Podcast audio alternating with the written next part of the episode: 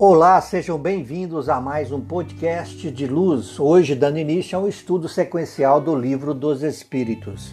E vamos iniciar aí, claro, pela primeira parte do Livro dos Espíritos, das causas primárias, no capítulo 1 de Deus, esse capítulo que vai tratar de alguns subitens. O primeiro deles, Deus e o infinito, depois, provas da existência de Deus, atributos da divindade e também o panteísmo.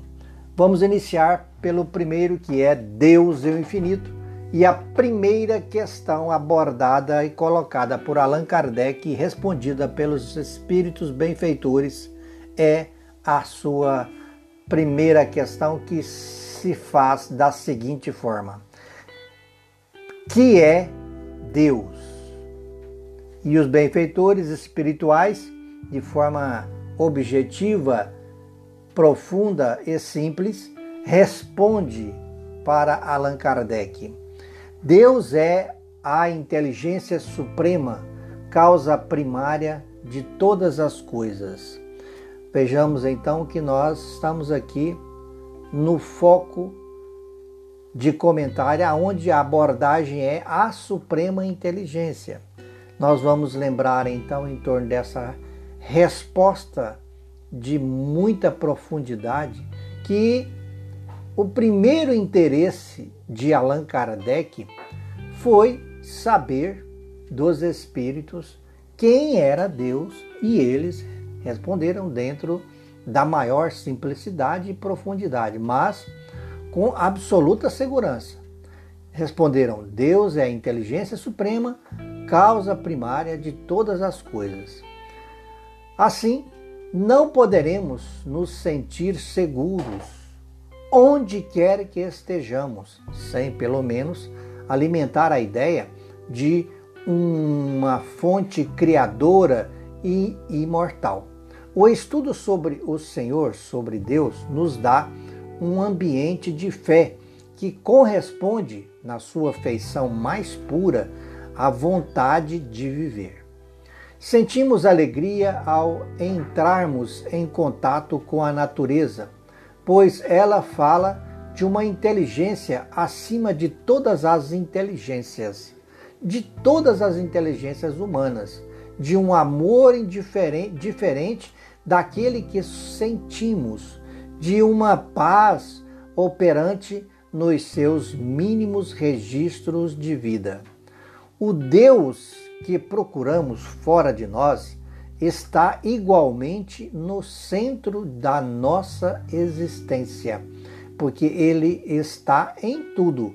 Nada vive sem a sua benfeitora presença. Assim, o Criador estabeleceu leis na sua casa maior, que cuidam da harmonia na mansão divina, sem jamais esquecer do grande e do pequeno, do meio e dos extremos, para que seja dado a cada um segundo as suas necessidades. Não existe então injustiça em campo algum de vida, pois cada espírito ou coisa se move no ambiente que a sua evolução comporta. Daí resulta o porquê de devermos dar graças por tudo o que nos é colocado no caminho. É justo, então, entretanto, que nos lembremos do esforço individual e mesmo coletivo, de sempre melhorar como sendo nossa parte, para alcançarmos o melhor. Aquele, pois, que acha que tem fé em Deus, mas que vive envolvido em lugares, em comportamentos equivocados e também posturas de dúvida, com companheiros que não correspondem às suas aspirações de esperança, ainda carece, nesse caso, da verdadeira fé, iluminada, é claro, pela temperatura do amor divino. É a confiança que requer reparo. Assim, sucede com todas as virtudes conhecidas e, por vezes, vividas por nós. Estudemos então a harmonia do universo, meditemos sobre ela, pedindo ao Mestre que nos ajude a compreender esse equilíbrio divino, porque se entrarmos em plena ressonância com a criação, se-nos-á todos os problemas irá sanar-se totalmente. Serão desfeitas todas as dificuldades e todos os infortúnios cessarão.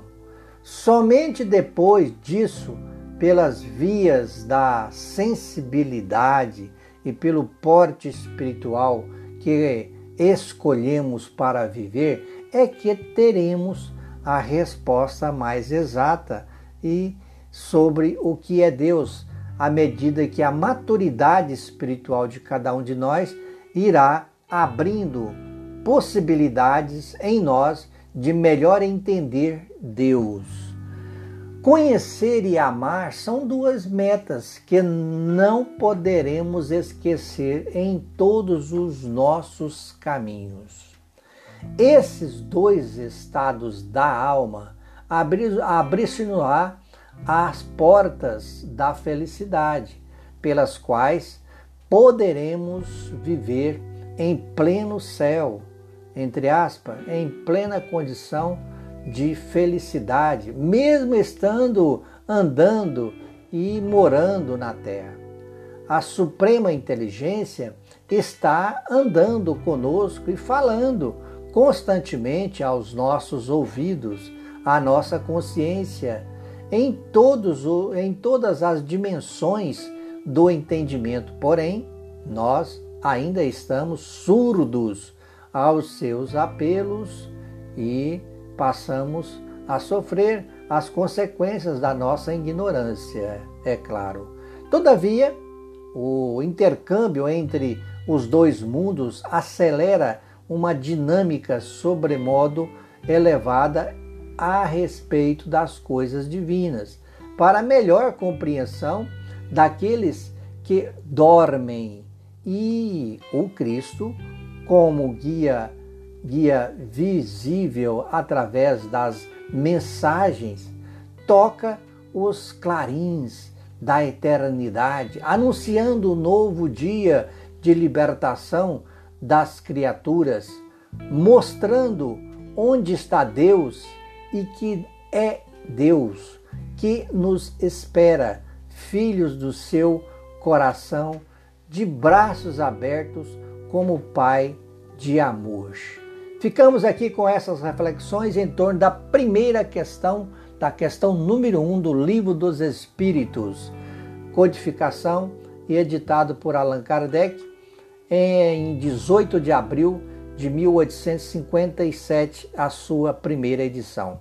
Que Deus abençoe e até o próximo podcast à luz da doutrina espírita, dando sequência a este estudo do Livro dos Espíritos. Muita paz a todos. Fiquem todos com Deus.